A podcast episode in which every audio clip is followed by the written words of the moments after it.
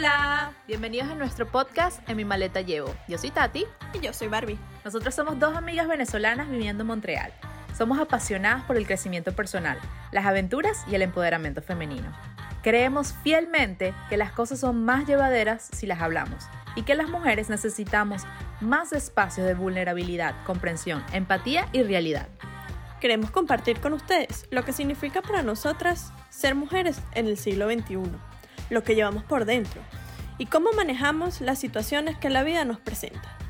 Ven y disfruta con nosotras de estas conversaciones entre amigas.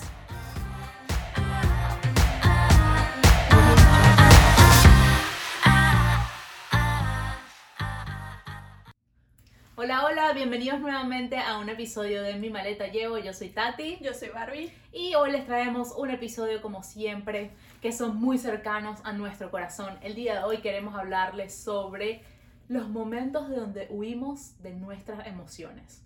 ¿Cómo reconocerlos? A veces lo estás haciendo y no te das cuenta.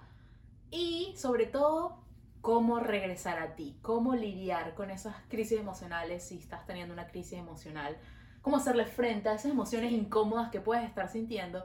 Como ustedes ya saben, nosotros aquí siempre hablamos desde el corazón, desde nuestras Nuestras circunstancias, vivencias y nuestras cositas. lo que nos está pasando. Y a mí en lo particular, lo tengo fresquito, está como en caliente. Pan caliente es- saliendo del horno. Sí, el día de hoy estaba hablando con Barbie de que estoy pasando por una circunstancia que me hace pensar mucho en las emociones y dije, esto es lo que quiero hablar, de este es el tema porque me sirve como terapia, me sirve para Catarsis. catarsis y de hecho para regresar y entender mucho más mis emociones.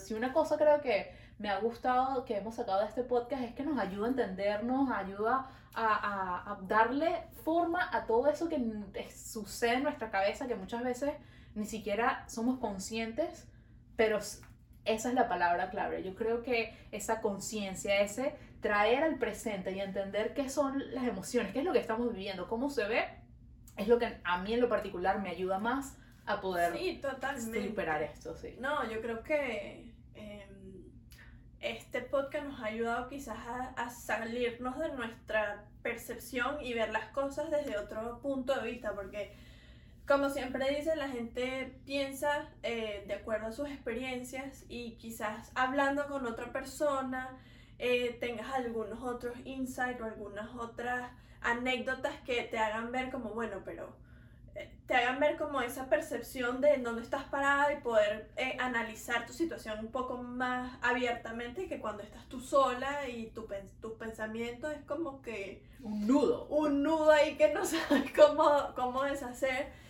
Y mm, sí, a mí me ha servido mucho este podcast para eso, para hacer catarsis, para, mm, para sentirme que no estoy sola en esto y también para, em, para ver tu percepción acerca del mismo tema y entonces yo poder este, agarrar o, o nutrirme de lo que tú me puedas dar y así, suces- y así sucesivamente.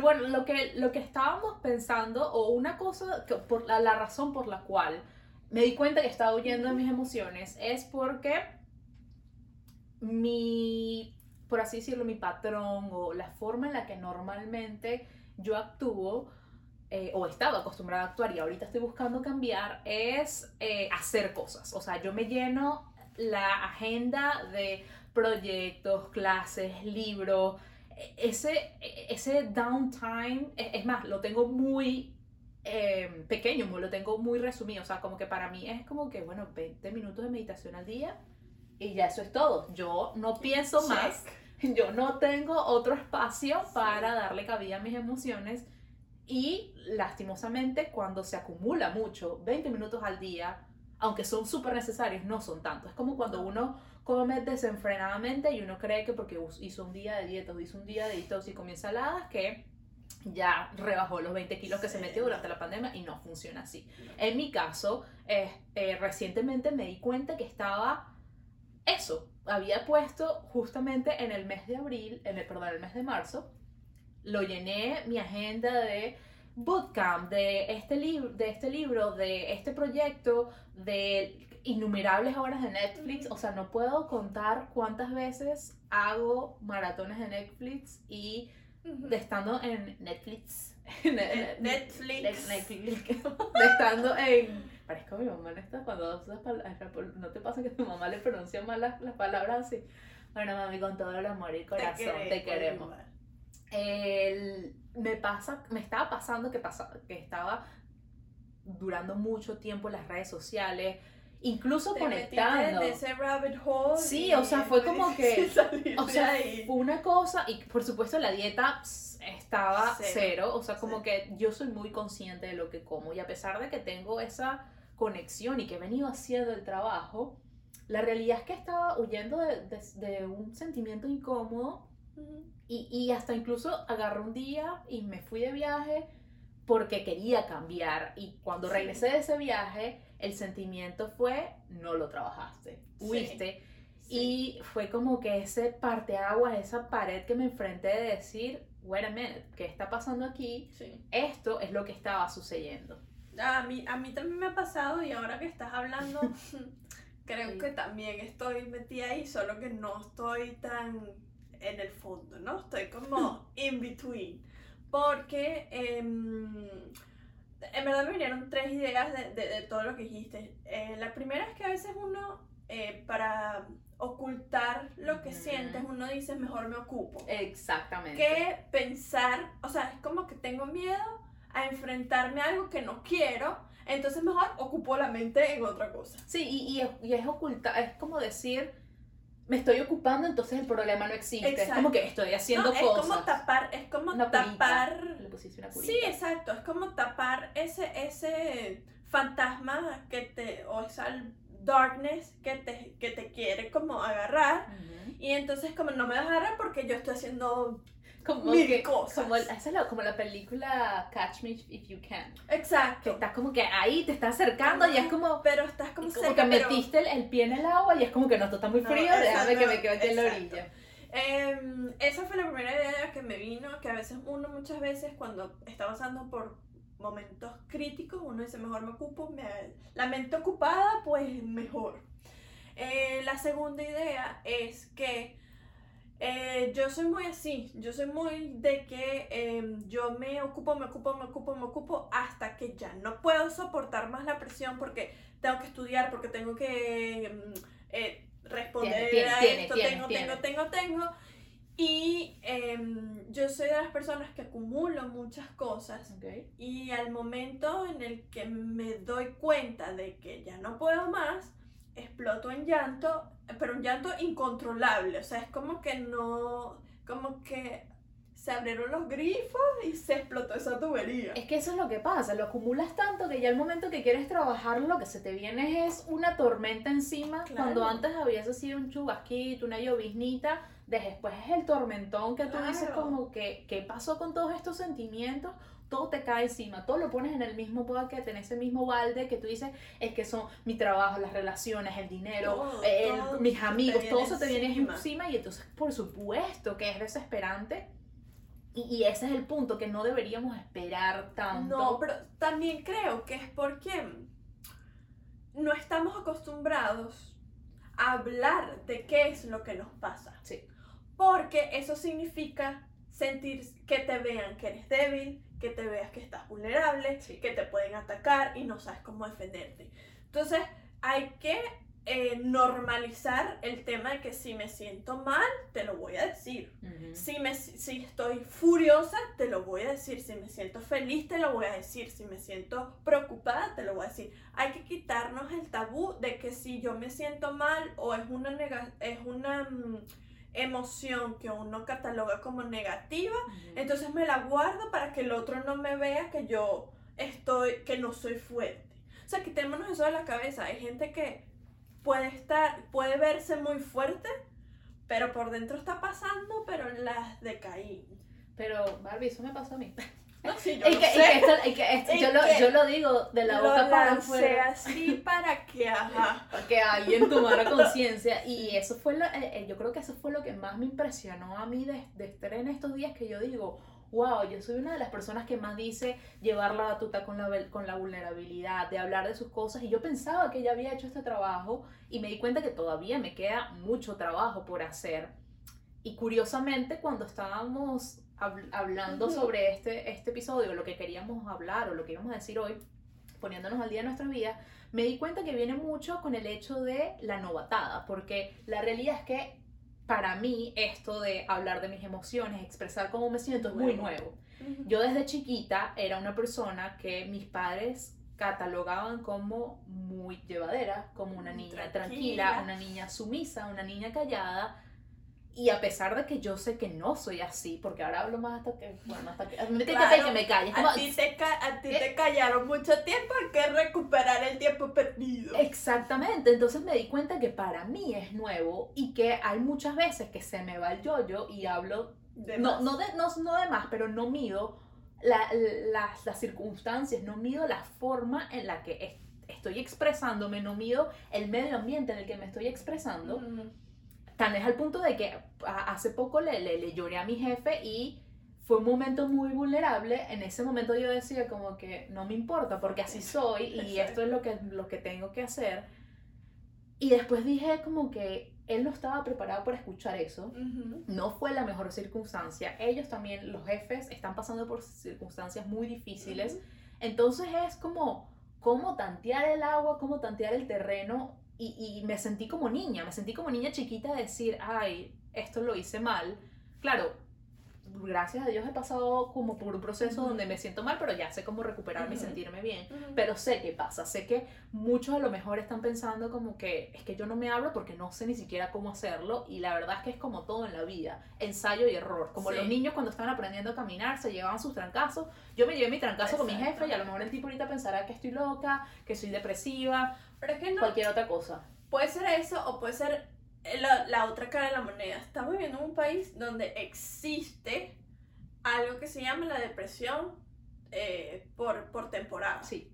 Y eso es una realidad. Ujú. Aquí hay muchísima gente que por en los largos periodos eh, de tiempo en los que no recibimos sol entran en depresión. Claro. Aquí, pero yo creo que es también el contraste de nuestra cultura y cómo se manejan los temas de, de salud mental Sí. en nuestra cultura a cómo se manejan acá. Ok. O sea, yo creo que sí puede ser que el tipo no estaba preparado porque no tanteaste el terreno antes, pero él vive en una realidad en donde esto pasa. Ok. O sea, esto ocurre. ok. Porque a mí también me pasó cuando comenzó toda esta pandemia, yo me sentía que ya no podía más, o sea, era como, yo decía, esta no puede ser mi realidad, esto es una cosa horrible, yo no sé cómo manejar esto. Ujú.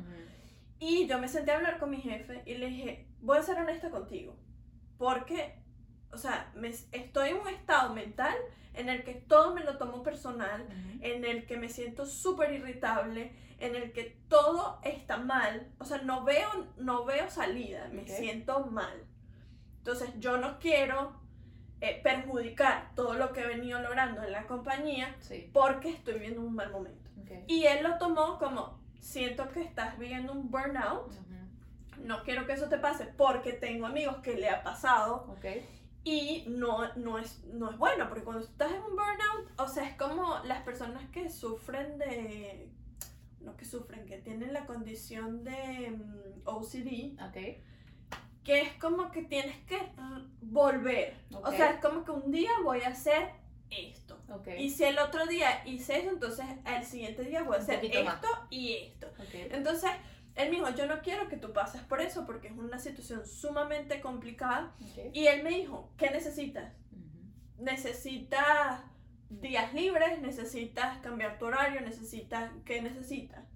Y creo que también es la realidad de que yo, esto es una compañía más pequeña, tú Sí. es una corporación. El tema de las corporaciones es que, bueno, yo me desligué de todo ese tema, pero, pero yo siento que el tema de las corporaciones no manejan con más flexibilidad Sí. esos temas, porque tienen que dirigirse hacia un estándar para manejar esa cantidad de personas. Claro, si somos tre- 15.000 empleados a nivel mundial, no soy la primera que está pasando por esto. De No. hecho, yo tuve ya una compañera que sí pidió un tiempo Un por... Sí, ¿cómo se llama? Sí, exacto, pero no sé cómo se llama en español. Em, Un tiempito ahí libre, una cosita. un tiempo Tipo de- especial de- sí, como- sí, es como, Como una ausencia temporal. exacto donde el- el- por razones médicas y pero ella ya me había comentado que su que su jefa tampoco se lo había tomado tan bien que su jefa tampoco había sido una persona que apoyaba eso yo los entiendo es complicado en este momento si ustedes también lo están pasando por,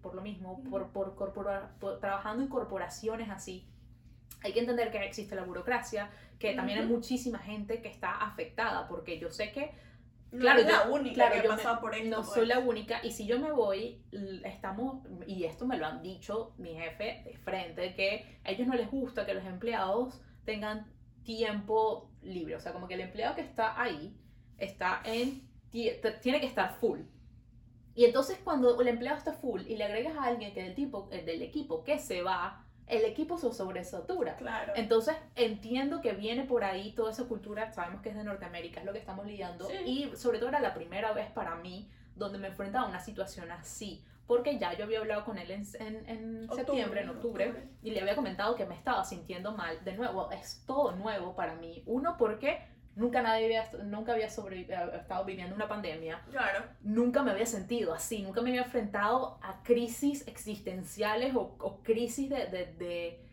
de emociones tan seguidas. Entonces fue como, wow, estoy viviendo todo esto y por eso mismo había creado esas, esos patrones que ya existen en mí, que es lo natural, que es mi energía masculina de protección, echar para adelante, ocuparte, sí hacer total. esto y no empezar un proyecto donde yo estoy empezando el otro. Salió este podcast y que me tenía demasiado motivada, muy feliz, pero me di cuenta que también uso todo esto. Es un escape. Para mí el trabajo es un escape. Para mí el podcast o cualquier cosa que, no, que me quite la atención de las emociones me están sirviendo de De escape. escape. Y aunque soy una persona que está aprendiendo a llevarse mucho mejor con las, con las emociones, de sentarme con la soledad, de sentarme con la tristeza, de sentarme con el miedo, todavía me pasa. Claro. Y aunque tenga una práctica de meditación, aunque tenga una práctica de cuidado personal, pasa. Y entonces ahí es donde venimos es cómo lidiamos con esto. ¿Qué, qué se hace en estos momentos. Y por ejemplo, yo puedo decir desde mi caso personal, lo primero que hice fue entenderme y aceptarme, regresar a mí, darme un abrazo, de decirme, estás aprendiendo. Sí, a lo mejor se te fue la mano hablándole, echándole cuento todo esto a tu, a tu jefe, no pasaste por ese filtro de, de la psicóloga primero, porque contigo sí lo pude hacer. sí Después entendí que, claro, era la persona primero lo que estaba hablando. Yo hablé con mi jefe antes de hablar con la psicóloga. Y ojo, no es que estoy diciendo de que uno tiene que filtrarlo todo porque es muy cansón también. Yo- No. no, o sea, como que yo quiero poder Yo hablar creo con que las llegaste al punto en el que dijiste, no me puedo permitir seguir en esto. Y yo lo voy a decir. Sí, Si él se lo toma mal, too bad. too bad for him. Pero, pero eso también está bien. O sea, Sí. yo creo que el, el momento en el que uno ya está en una situación crítica, pues tú lo vas a hablar. Sí, y Tú tienes lo que vas a pedir hablar. ayuda. Hay que pedir ayuda. Y una vez que tú hables y sueltes todo eso, Ujú. entonces tú te vas a dar cuenta hey, necesito ayuda. Porque no sé cómo salir de este hueco. Y quizás la otra persona diga, no tenía ni idea de que te sentías así. ¿Por qué? Porque uno se pone una careta, uno se pone este, estas barreras para, para no filtros de sentirse. Instagram. Sí, para no sentirse que estás. que, eres vulnerable, que que eres- eres débil. Y de hecho me lo dijiste hablando a- antes del podcast. Me dijiste, es que yo nunca me he sentido eh, débil. O sea, eso me hizo sentir débil. Y yo, pero es que esto está bien también. O sea, uno no siempre tiene que ser superwoman. Sí, yo creo que también eso es parte de, de, de todo esto que estamos viviendo, que estamos entrando en lo nuevo de, de esta, Claro, de esta que nueva no sabemos, generación es de... como ir tan- tanteando aquí y allí, a ver qué es lo que me funciona, qué es lo que no. Ah, mira, quizás, quizás este, le dije de más a mi jefe, entonces quizás la próxima vez, que espero que no haya una próxima vez, pero si la hay, pues tengo este, este, mm, este backup de decir, bueno, con- lo voy a tratar primero como psicóloga para luego saber cómo manejarlo. Porque em, a veces uno se acumula de muchas cosas y la otra persona también tiene sus peos. Entonces quizás uno llega y le lanza todo este, este poco en moscas como en la momia que sale este poco de moscas de la boca y la gente, ya va, espérate un momento. Yo lo vi así, fue como, como el juego de la papa caliente que uno tenía en Venezuela. Ahora la tienes tú. Ahora la tienes tú y que este, ¿qué haces este- con sí, eso? este era mi, mi montoncito de papa caliente y, y- y nadie la quiere agarrar y el que la agarra es como que, ajá, estoy preparado para llevarla.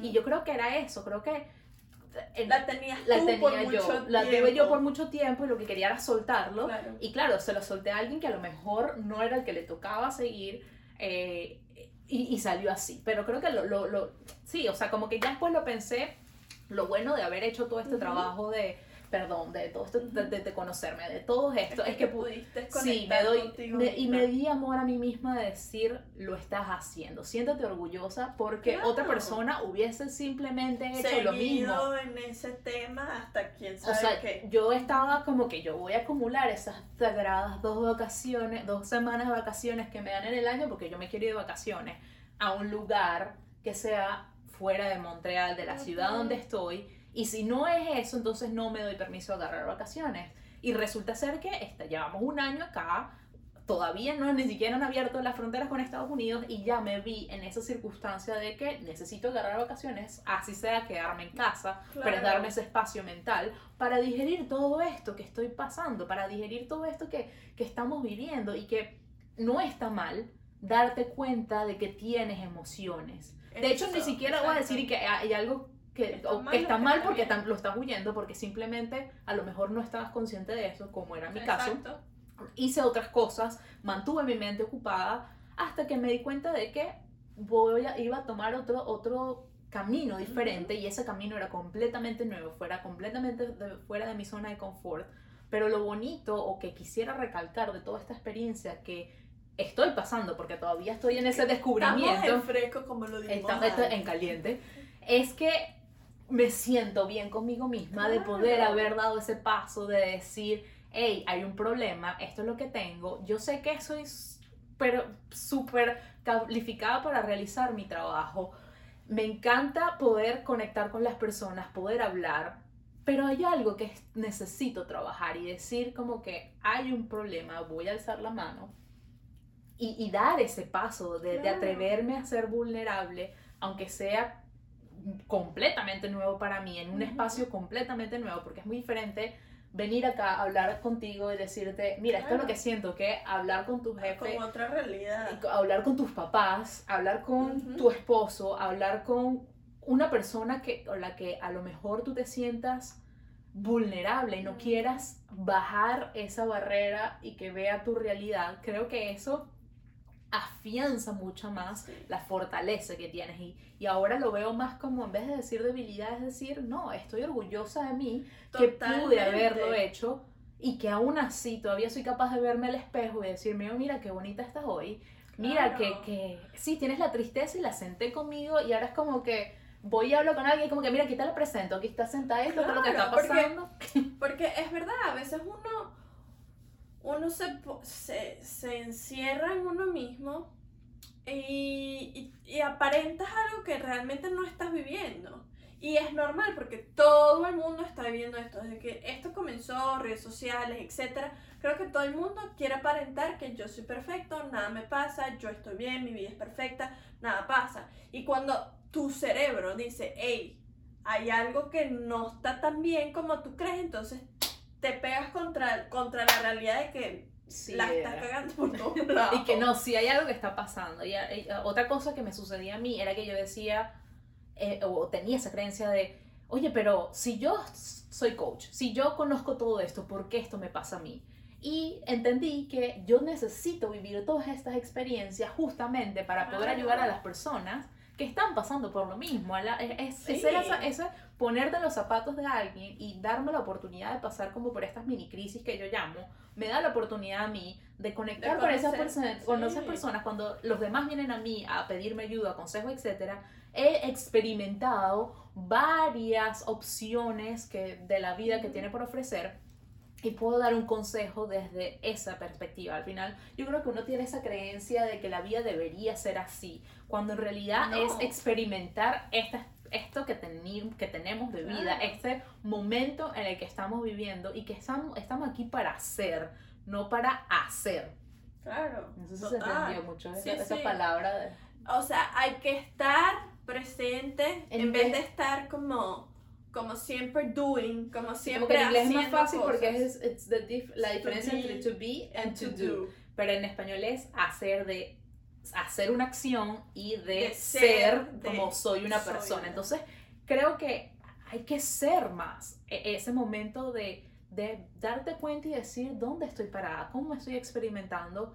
Y si a lo mejor estás huyendo de tus emociones en este momento, es darle la mano, abrirle Agarra espacio en tu abrirle espacio en tu casa, Sí. sentarte con esa emoción y decirle, welcome, ¿qué haces acá? ¿Qué mensaje me estás trayendo? Claro, Y se siente mejor, se es más llevadero. Yo porque pasé... te estás sincerando contigo Sí, misma, porque sí. estás experimentando algo que has oprimido por mucho tiempo y que llega un momento en el que en el que ya no puedes taparlo más. Sí. Y cuando lo destapas, entonces te encuentras con, con una cantidad de cosas que no sabías ni siquiera que estabas sintiendo. Ujú.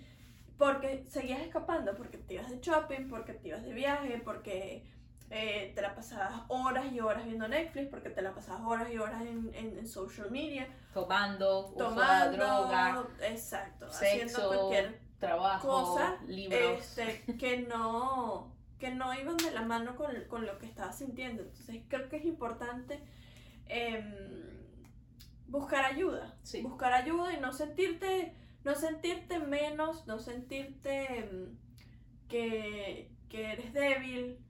Em, todos estamos aquí para aprender. Sí. Y esto es un ensayo de error continuo, ensayo de error continuo. A veces uno cree que aprendió una herramienta y al final te sirvió en ese momento, pero para otra emoción distinta, en una circunstancia distinta, pues no te funciona. Entonces siempre hay que estar en continuo aprendizaje, en continuo ensayo y error. Bueno, para exactamente para darte cuenta, cuando algo como esto pasa, entonces se te prenda como una luz, como, hey, algo está pasando, Sí. siéntate a ver qué... Y que tengas eso, que tengas capacidad de acceder a ese kit de emergencia que has creado durante todo este tiempo con las diferentes herramientas que has venido aprendiendo. Una cosa que me funcionó a mí en ese momento cuando decidí hacerle frente a las emociones fue regresar a mí. Para mí regresar a casa es hacer las cosas que me hacen feliz a mí y que son normalmente muy sencillas de hacer. Darme un baño de agua caliente, sentarme a tomar un té, escribir. O sea, en estos días he escrito más como que la Biblia. Perfecto. Muy bien, porque de esta inspiración sacamos muchas cosas, así que bravo para ti. Y que sale este podcast. Sí.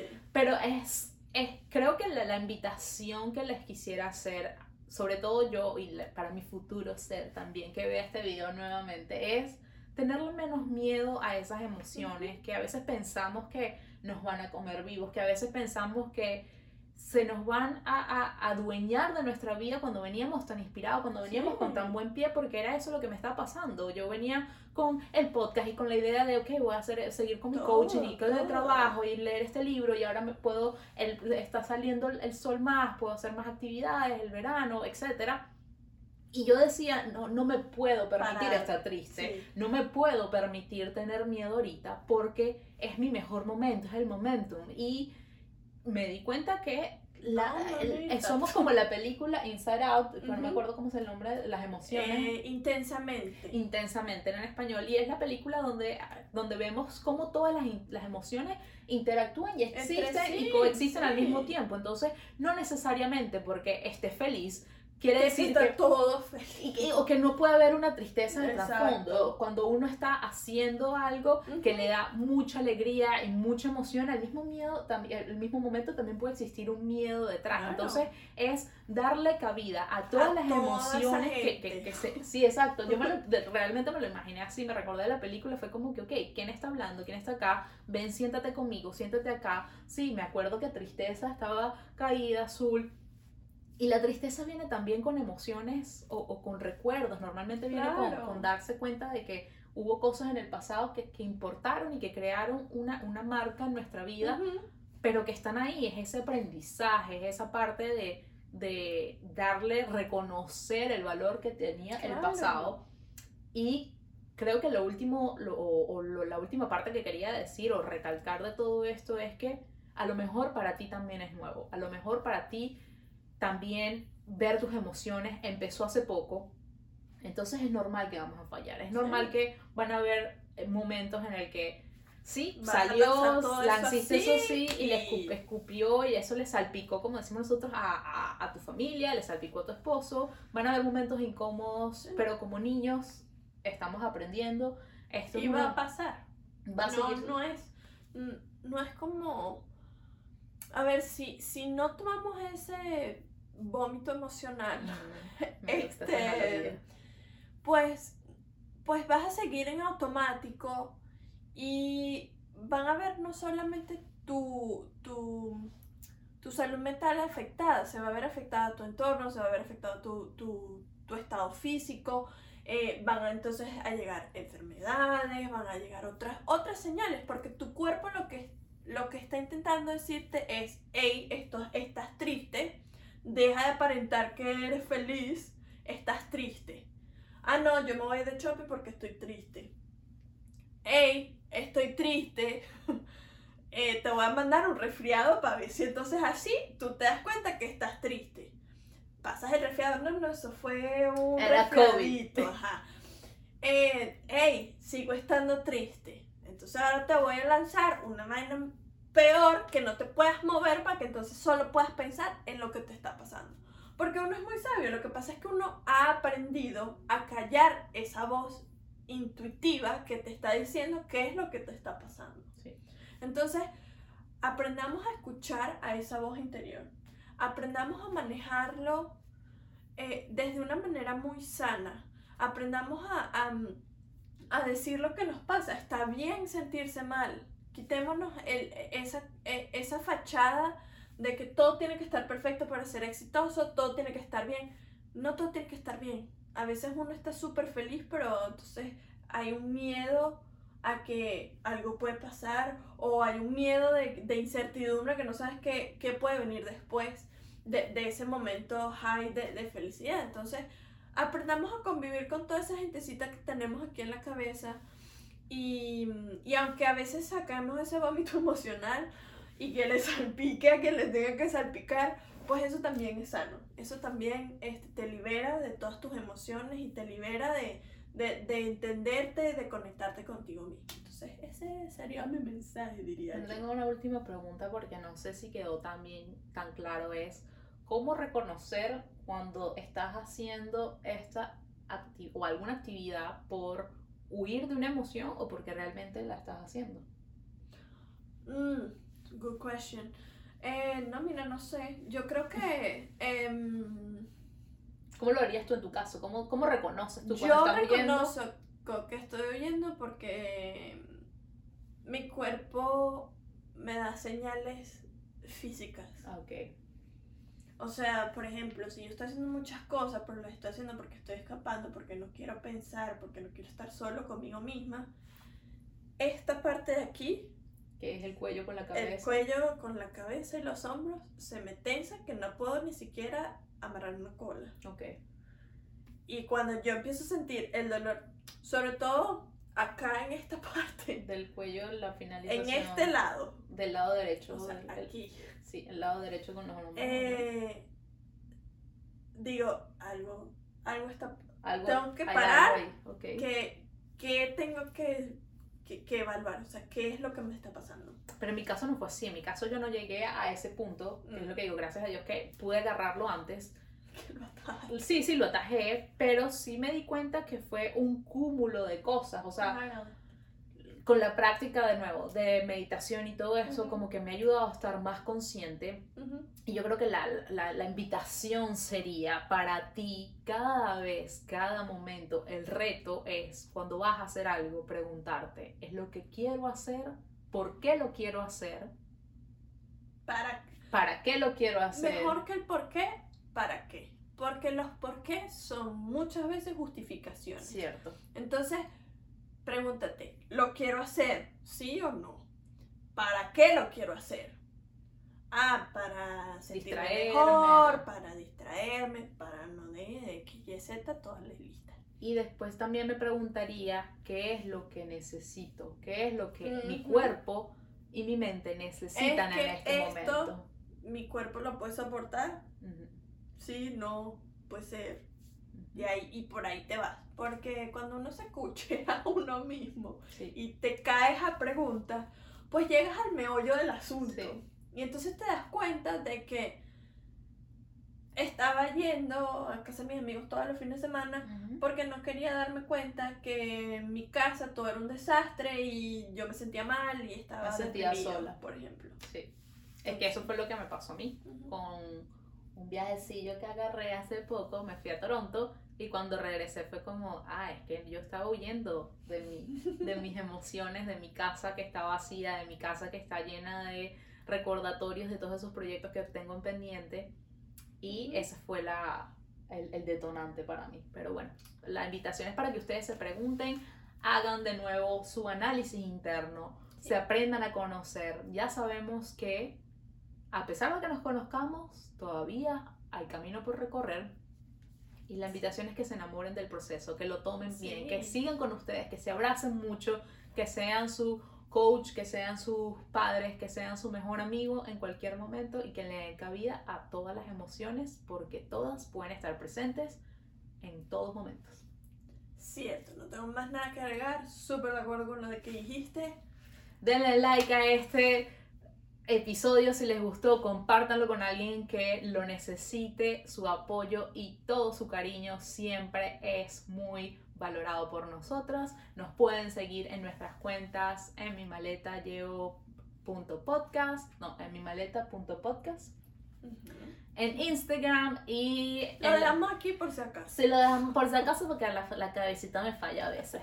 También mi cuenta personal es Tati Santeliz. Mi cuenta personal es Barbie Borregales. Y nosotros somos coach y si en algún momento necesitan ayuda, saben que nos pueden comunicar, mandarnos un mensajito. Estamos aquí para ustedes. Gracias por todo y nos vemos la semana que viene. Un beso.